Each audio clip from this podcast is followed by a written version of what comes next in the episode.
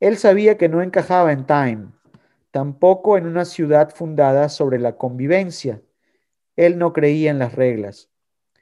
Hunter S. Thompson se fue de Manhattan.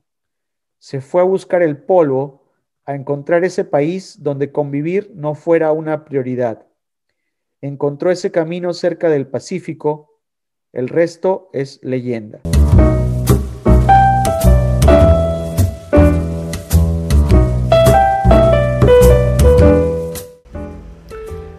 Hola a todos y bienvenidos a Entre Líneas, un podcast dedicado a la literatura. Les habla Claudia Ribaldi y en esta nueva entrevista hablé con Ulises González, un escritor peruano radicado en Nueva York.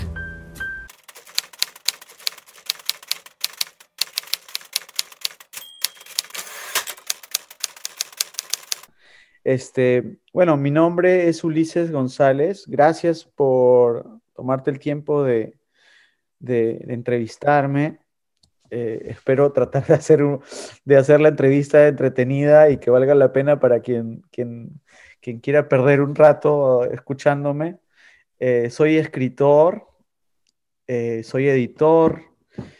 esas son las cosas que me, que me fascinan. Después mi trabajo, soy profesor en la Universidad en Lehman College, en el Bronx, el sistema CUNY. Y bueno, estudié comunicaciones en, en Lima. Eh, dentro de comunicaciones, bueno, es una carrera bastante amplia. Yo siempre digo, yo estudié, eh, verdad, publicidad, pero nunca ejercido. Cuando salí, comencé a hacer periodismo y acá he llegado a Estados Unidos y he terminado enseñando cine, que es lo que enseño los cursos. Enseño un curso de periodismo y dos cursos de cine regularmente pero bueno, y está muy bien, me gusta mucho enseñar, pero lo que me, lo que, lo que, como me gusta lo que me gusta hacer muchísimo, la cuestión artística es, eh, bueno, dibujaba también, pero ahora lo he dejado bastante, eh, escribo. Eh, y además edito la revista Los Bárbaros y con tres socios tenemos una pequeña editorial independiente que se llama Chatos Inhumanos. Eh, escribo, eh, he publicado una novela y escribo cuentos y una eh, serie de crónicas personales que publico con cierta regularidad en un blog personal y también en una revista de periodismo online que se llama Frontera Digital en España. y hace una, hace un, ah, publiqué hace poco un una crónica sobre la pandemia y tomé un taller hace unos, hace unos meses con Julio Villanueva Chang, el director de Etiqueta Negra, y me hizo revisar mi, biografía. Uno de los ejercicios era revisar mi biografía. Y después de darle mil vueltas, terminé en unas tres líneas que, me gustaban, que eran, eh, me llamo Ulises González, eh, eh, ya escribí una novela, planté un árbol y tuve mellizos y vivo en Nueva York. Eso es como, creo que eso de alguna manera me, me representa o, me, me, resume.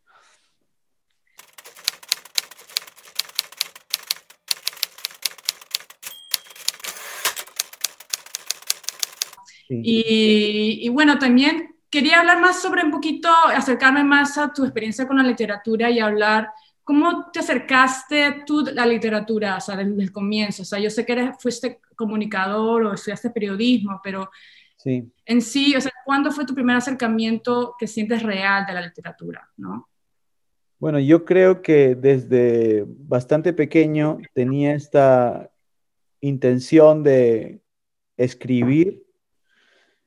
De pequeño me refiero 11, 12 años, que fue cuando alguien eh, descubrió que me gustaba escribir y mis padres me regalaron una máquina de escribir que básicamente era para que mi padre me explote escribiéndole sus informes de trabajo, pero ah, escribí algunas cosas malas, malísimas.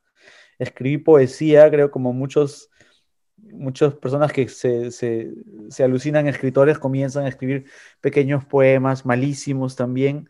Creo que recién, y, y quise estudiar, quería estudiar literatura, pero en cierta manera mi familia me, me no digo me prohibió, pero me, me dirigió por otro camino con esta, esta premisa de que el que le estudia letras en Perú se muere de hambre, que no es una, no es una carrera que te permita vivir holgadamente.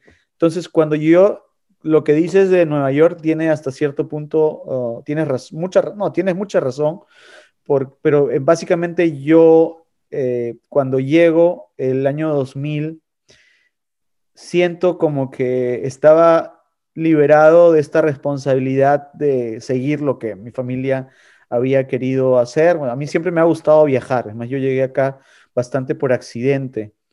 Eh, me gustaba, siempre le, recuerdo que a mis amigos les decía, yo jamás viviría en Estados Unidos, odiaba la idea de los gringos, los yankees, me declaraba medio semi antiimperialista, ah, eh, pero entonces llegué a Nueva York y fue encontrar un sitio donde podía automantenerme, ¿no? Que es difícil. Yo estuve antes, antes de llegar acá, estuve en Europa y traté, busqué, trabajé en un periódico en A Coruña, en Galicia, mm. y después tenía, había sacado, antes de salir de Perú, había sacado visa para Inglaterra, traté, intenté tres semanas, busqué trabajo y mal que bien conseguí un trabajo repartiendo revistas en el metro de Londres, pero era obviamente que no iba a poder mantenerme con ese trabajo y no tenía ningún papel, nada. Entonces, cuando llegué a Estados Unidos y conseguí, eh, gracias al ingenio de mis familiares, que me dijeron que inventándome un número de seguro social podía engañar a alguien para que me dé trabajo, y descubrí que habían trabajos muy sencillos que le llaman estos de supervivencia.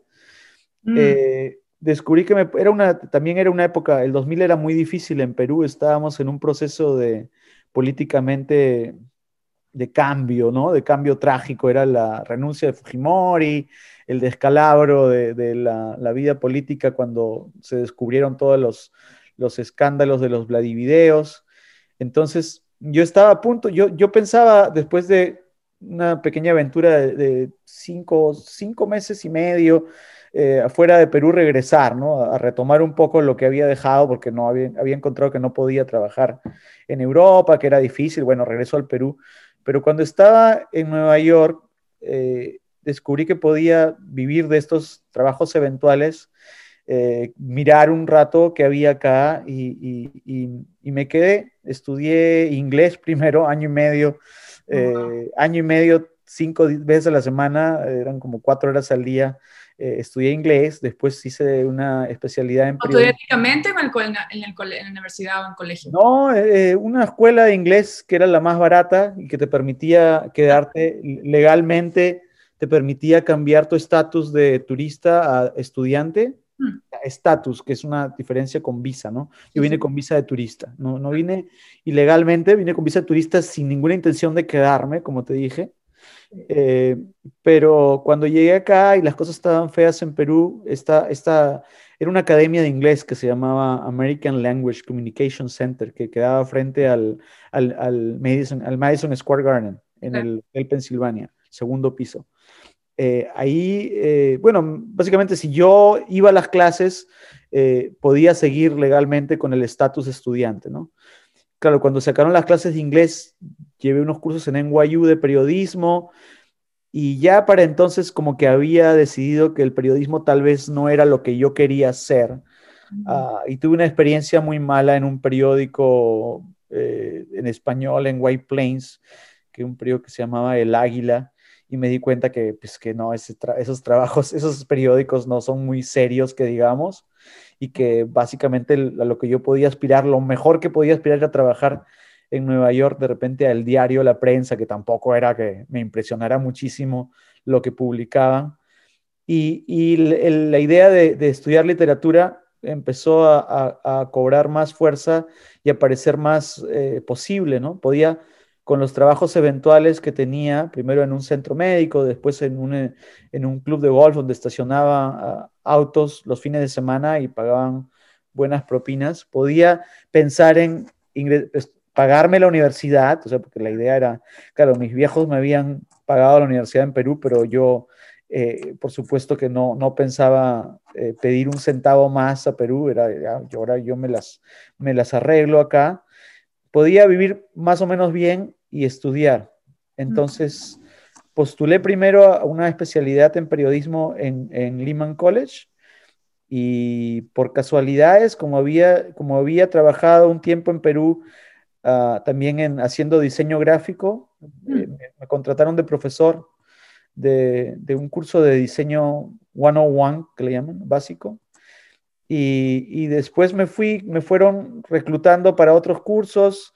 Yo descubrí que no quería ya periodismo, no me interesaba, y entré a la maestría en literatura inglesa que eso sí me mm. gustó muchísimo. Inglés, interesante, un cambio ahí diferente. Sí, sí, me pareció, ahí, bueno, ahí tengo que, reconocer que eh, eh, había un amigo que llegó de Perú, Camilo Torres, que es, eh, que él, él fue, creo que el que me hizo leer por primera vez cosas que, que creo que, que yo no había leído, ¿no? Y claro, como todo lector mediocre en Perú, pues había leído lo que me llegaba a las manos, ¿no? Mis grandes aventuras, los bestsellers, después García Márquez, Vargas Llosa, muy lector, pero con eh, Camilo me hizo leer, pues comenzando con la, Odisea, la, la, Iliada, la Eneida, y ya con la, maestría en literatura inglesa, pues leía Dickens, Wolf, Shakespeare, o sea, era, e, es, alucinante el, vacío que tenía, ¿no? Porque yo jamás en mi vida había ojeado una obra, una, una, un, una obra de Shakespeare. sabía quién era, tenía una idea de, las obras eh, para el teatro, pero nunca se me había puesto a leer y era fascinante, o sea, llevar la, clase y escuchar, eh, eh, recuerdo el, Mercader de Venecia, el profesor te recitaba de memoria el Mercader de Venecia y te, te metías ahí. Recuerdo haber pasado muy buenos momentos leyendo mucha literatura inglesa eh, eh, Dryden, Swift, y después eh, proseguí con el doctorado, pero ya para entonces estaba convencido de lo que a mí me gustaba era escribir y que quería dedicarme un poco más seriamente a eso. Y lo de, editoría, lo de editor también llegaría mucho después, cuando estaba ya en el doctorado en, en el Graduate Center.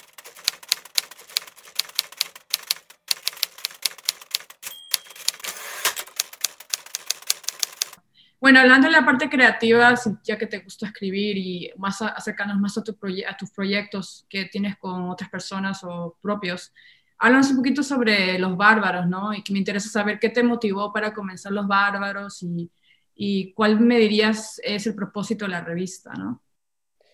Bueno, eh, hace un tiempo conversaba una, una entrevista parecida con Hernán Vera, que es un escritor argentino que vive en Miami y yo le comenté que yo había sido editor hace muchísimos años, en los noventas, de una revista de, cómics mm. y, que un poco que lo había, lo tenía ahí pendiente y no me animaba hasta que un día en una calle en Lima recuerdo haber estado, tenía un trabajo y me había comprado un carro con la plata del trabajo y estaba como que pensando, esta es la vida, ¿no? Ya uno puede, tengo trabajo, ya tengo dinero, este, y de repente había, había un graffiti que decía, eh, no dejes que mueran tus sueños, imbécil.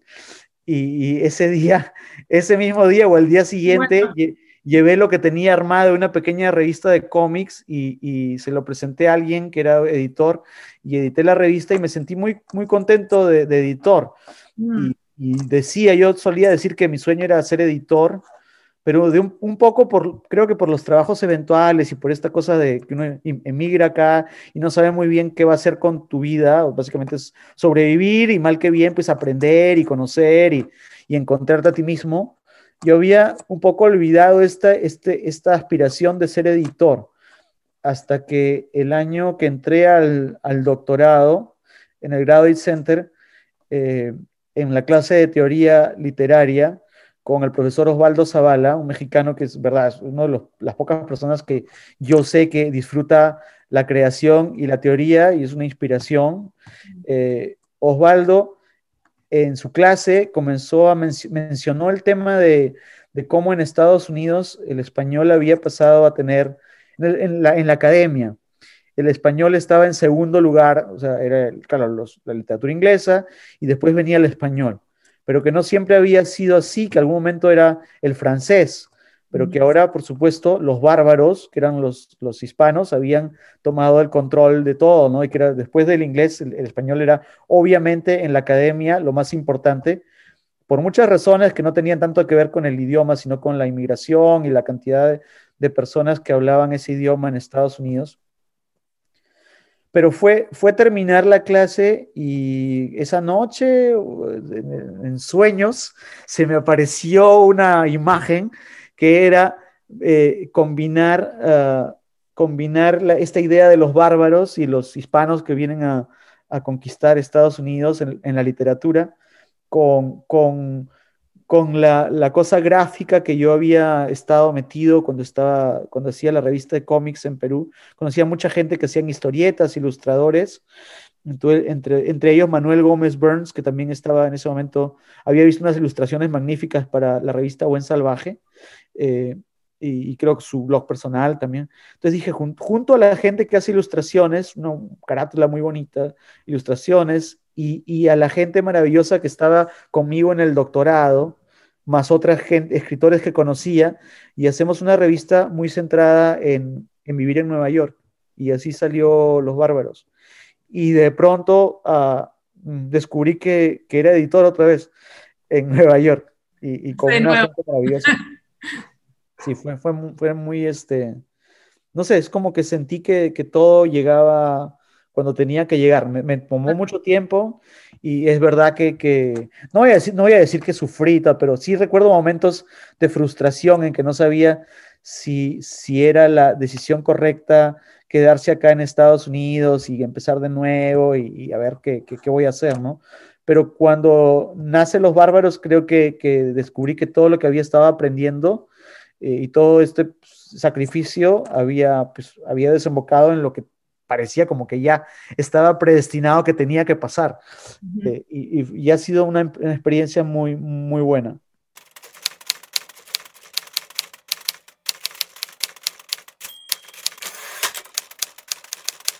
los textos tienen que ser sobre Nueva York. Claro.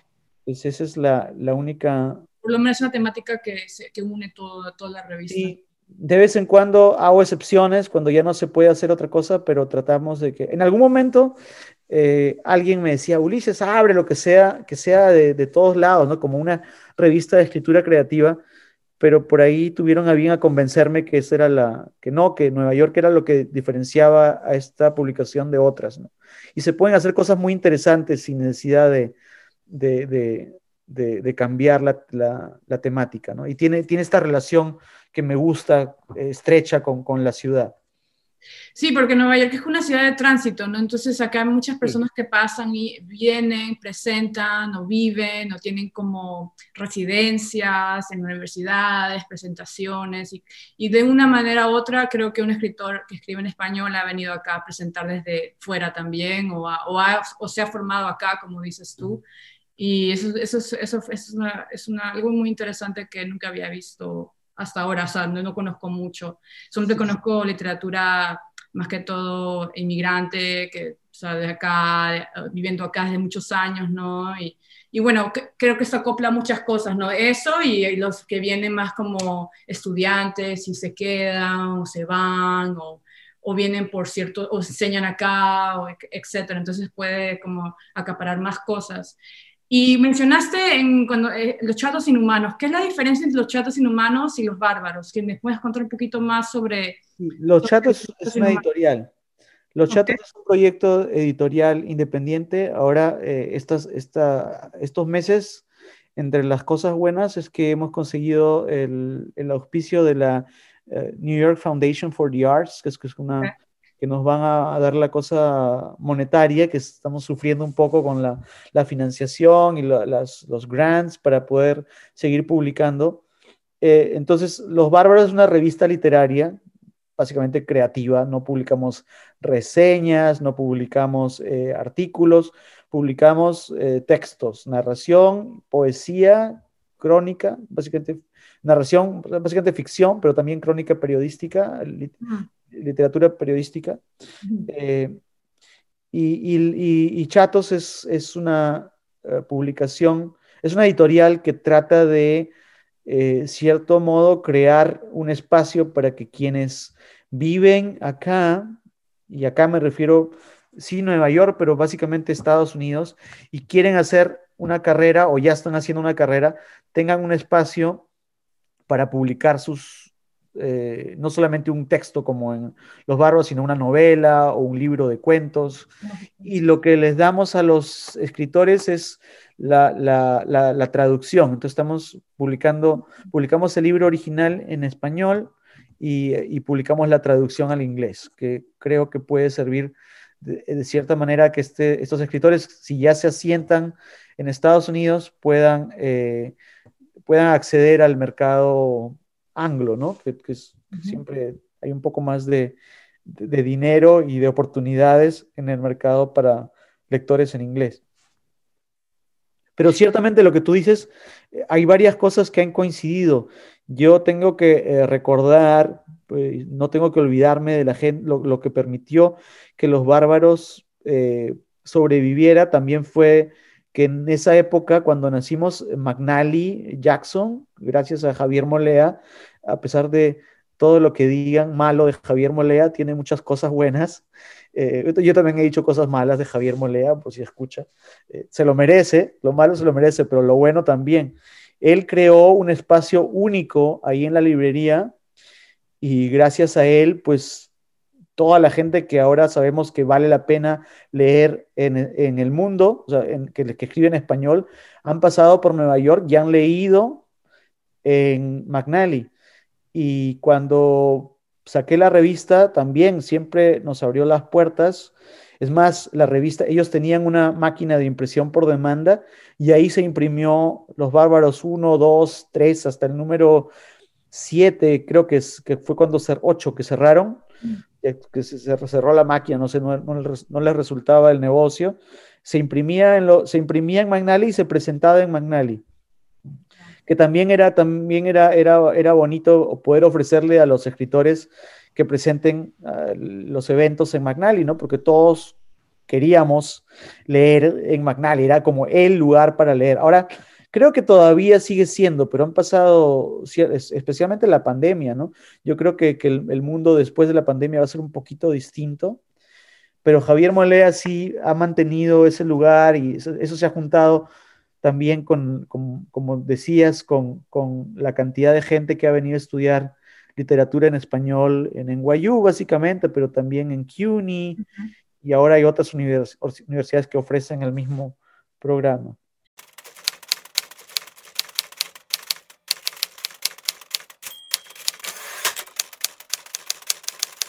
Sí ha habido recepción en cierta, ciertos círculos de gente.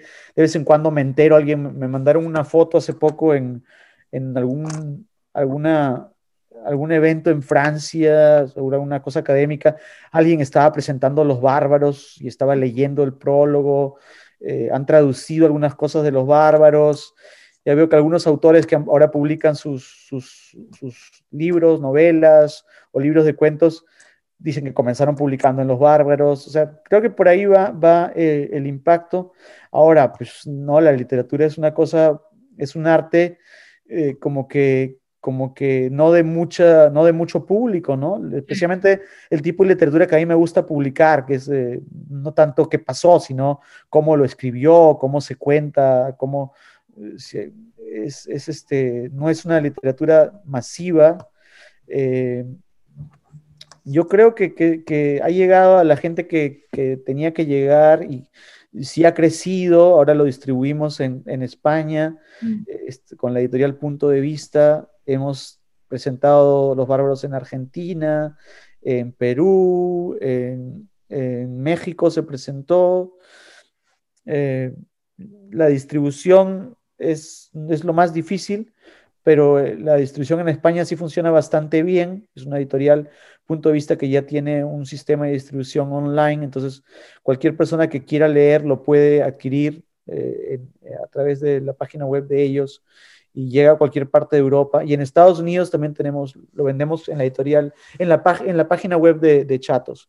Entonces, es un público pequeño. Eso, yo he conversado eso con otros editores, especialmente con Pedro Medina en Miami, en Suburbano, me dice Ulises, es, la gente cree que se vende un montón. si vendes 100 libros, es un logro, eso es una cosa ridícula.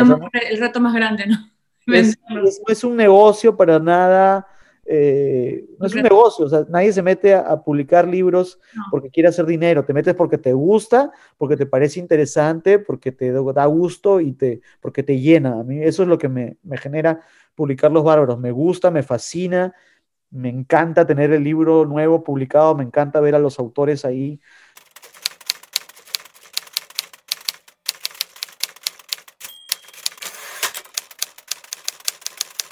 ¿Qué nos recomiendas a los oyentes eh, para leer? Tres libros que has leído en el último año que, te han gustado.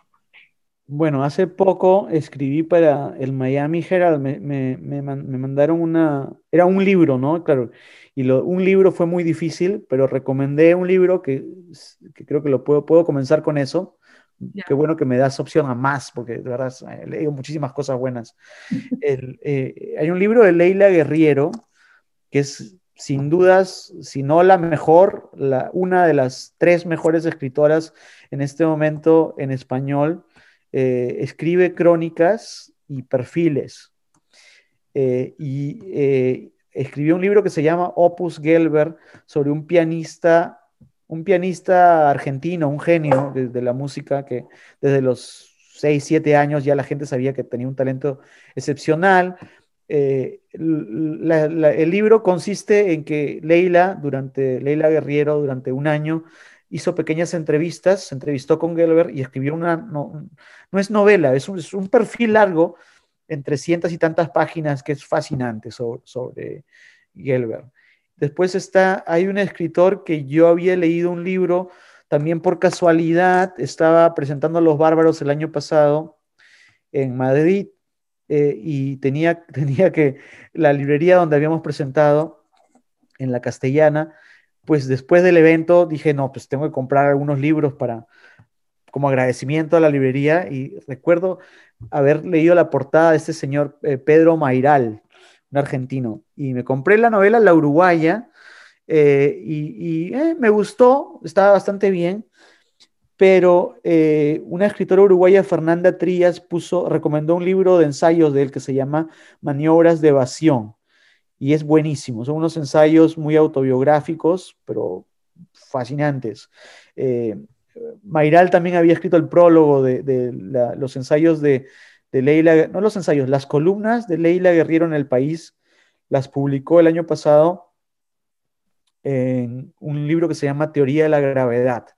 Y yo recomendaría a cualquier persona que crea que no está preparada para algo largo, que le gustan textos chiquitos pero muy buenos, este libro de Leila Guerriero, Teoría de la Gravedad. Es buenísimo, buenísimo. Eh, Leila Guerriero, eh, en la presentación el año pasado en Madrid, yo estuve justo para la presentación de Los Bárbaros y ella presentaba Teoría de la Gravedad, decía que se inspiraba mucho para escribir sus textos leyendo poesía. Entonces, ahora he estado leyendo muchísima poesía. Yo recomendaría, tú como eres peruana, de repente también lo has leído. Yo tengo una amiga mía que, mata por, por Lucho Hernández Lucho Hernández tiene un libro que se llama Vox Horizona, eh, de, son sus... Lucho Hernández era un, poeta loco, eh, joven, eh, que le encantaba fumar marihuana y pasarla bien en Lima, y, tenía depresión y se suicidó bastante joven, al parecer no publicó nada, lo que publicó era, lo que tenía eran pequeños cuadernitos donde publicabas, escribía sus poemas y los regalaba, ¿no? Entonces alguien lo juntó, eh, creo que Nicolás Yerovi juntó sus textos, sus poemas, y publicó este libro Vox Horizona, que estuvo mucho tiempo fuera de edición, eh, eh, y lo reeditaron. Peso Pluma lo reeditó, es muy recomendable el libro de poesía de Lucho Hernández. También he leído a, José, José, Emilio Pacheco, el mexicano, Islas a la Deriva, una antología buenísimo.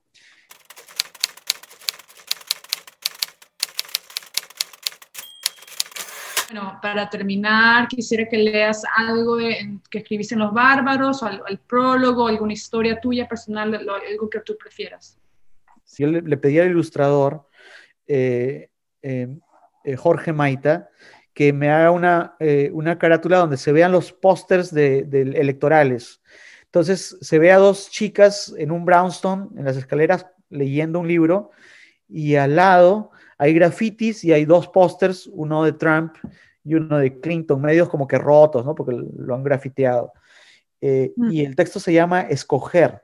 los prólogos de los bárbaros generalmente son textos literarios, pero que de alguna manera tienen que ver con el tema. En este caso, el tema era escoger, porque venía la, cosa electoral.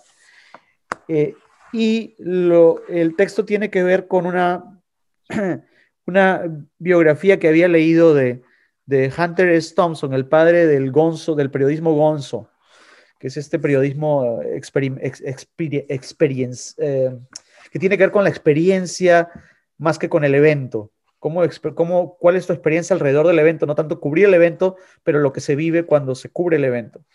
Eh, entonces, Hunter S. Thompson es un personaje bastante, muy complicado. Y la biografía habla sobre eso y el texto se llama Escoger, es el prólogo del número 8 de Los Bárbaros.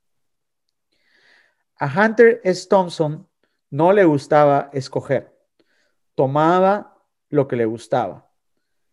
Así lo despidieron de su primer trabajo.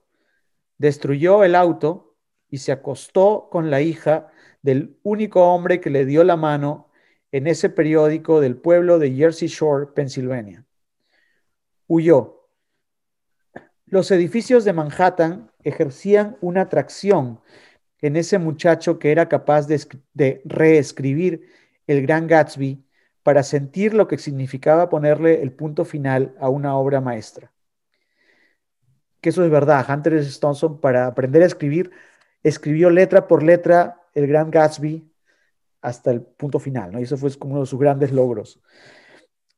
Se apoyó en paredes y catres de amigos, en los 100 últimos dólares que le quedaban, y cuando parecía que la ciudad lo iba a lanzar al monte, consiguió trabajo en la revista Time, de Copyboy.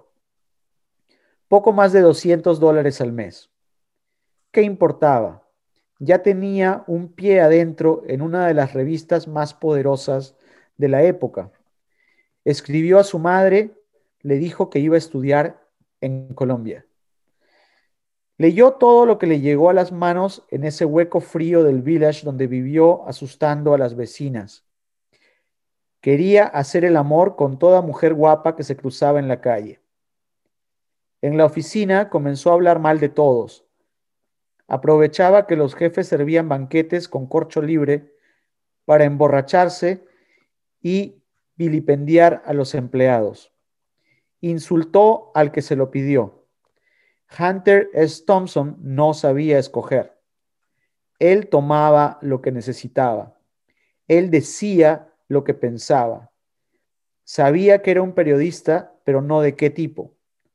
Él sabía que no encajaba en Time, tampoco en una ciudad fundada sobre la convivencia. Él no creía en las reglas. Hunter S. Thompson se fue de Manhattan. Se fue a buscar el polvo a encontrar ese país donde convivir no fuera una prioridad. Encontró ese camino cerca del Pacífico, el resto es leyenda. Cuando su primer biógrafo le mandó las pruebas del libro, lo único que Hunter le contestó es que se fuera a la mierda. Algunos editores creyeron encontrar en su pasión por las drogas, el alcohol, la velocidad y la violencia una nueva beta para el periodismo se puede decir que Hunter S. Thompson nunca escogió la fama, sino que la fama lo escogió a él. También se puede decir que paraba yéndose, que no había que tomárselo en serio y que nadie lo quiso mucho.